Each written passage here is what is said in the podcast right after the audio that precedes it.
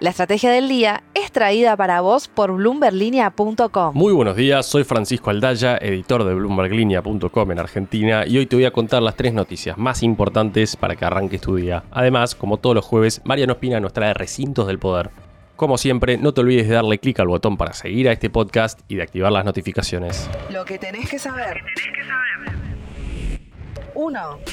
Tomás Carrió dio la primicia ayer en Bloomberg Línea, el Banco Central volvió a darle a la maquinita y le envió el jueves último unos 140 mil millones de pesos en adelantos transitorios al Tesoro. Con este monto, Sergio Massa ya consumió el 99,2% del límite que tenía disponible para financiar el déficit de esta manera, según lo que acordó con el Fondo Monetario. ¿Estamos a la vuelta de la esquina de un nuevo incumplimiento de otra meta? 2. Dos de las empresas líderes del litio en el mundo, Livent y Alkem, se van a fusionar para crear un nuevo gigante minero con una evaluación superior a los 10 mil millones de dólares. ¿Y por qué es importante esto para la Argentina? Bueno, porque hasta hoy son las únicas dos empresas que producen y exportan carbonato de litio en Argentina.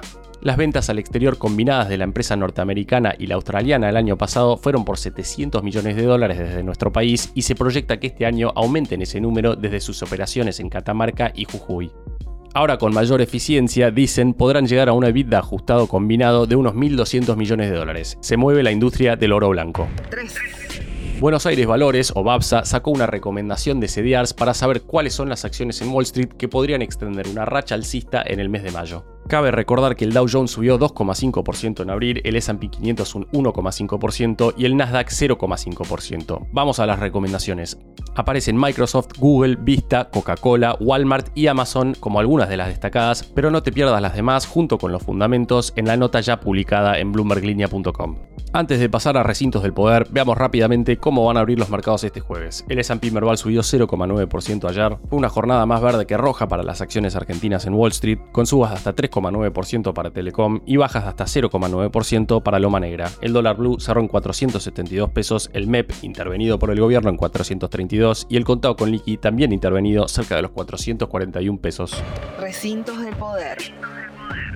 Y ahora, Mariano Espina, contanos por favor qué está pasando en el mundo de la política argentina. En un fallo previsible, aunque demorado, la Corte Suprema suspendió las elecciones de este domingo en San Juan y Tucumán, pero una aclaración, aún no falló sobre el fondo de la cuestión. Respecto a si Uñac y Mansur pueden ser candidatos, pero sí, también ese fallo es previsible.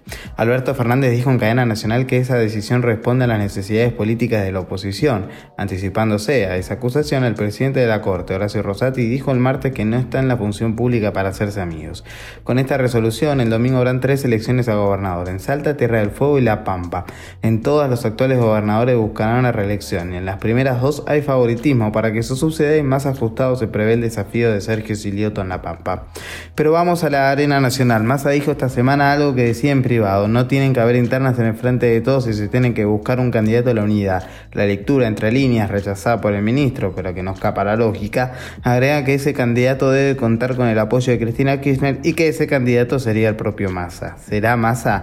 Depende, en parte del FMI. Hay dos fechas límites y las dos son en junio. Cuando el fondo define si adelanta o no los desembolsos a la Argentina, el cierre de listas el 24 de ese mes. Las diferencias en Juntos por el Cambio, lejos de resolverse, son cada vez más profundas. A menos de dos meses de cierre de listas, la principal fuerza opositora debe definir candidatos en los principales distritos del país. En la provincia de Buenos Aires, Patricia Bullrich tiene que elegir entre Iguacel, De la Torre y Ritondo el nombre para competir con Diego Santilli. En Córdoba, tras la estrategia Catch All de Schiaretti, que se llevó a figura de Juntos por el Cambio, se debe definir que hará Rodrigo Loredo pese al acuerdo preexistente de acompañar a Luis Juez. En Santa Fe todo va hacia una interna entre Carolina Lozada y Maximiliano Puyaro que genera alianzas cruzadas entre radicales y macristas. La frase del día. Antes de irnos, escuchemos lo que dijo ayer Mauricio Macri sobre la cautelar de la Corte. Esta decisión le pone un límite al abuso de poder en provincias cuyo sistema de gobierno ha sido calificado con la metáfora de feudales por el poder casi absoluto que acumulan los gobernadores. Este domingo se votarán algunos cargos municipales en San Juan, pero nada en Tucumán. Esto fue un nuevo capítulo de la Estrategia del Día Argentina. Yo soy Francisco Aldaya, editor de Bloomberg Línea, y me podés seguir en Twitter en arroba franaldaya. No se olviden de darle clic al botón para seguir a este podcast y a la campanita para que se enteren al instante cada vez que sale un capítulo de lunes a viernes. Espero que tengas una gran jornada productiva. Esto fue La Estrategia del Día Argentina, escrito y narrado por Francisco Aldaya. Producido por Arturo Luna y Daniel Hernández. Que tengas un día muy productivo.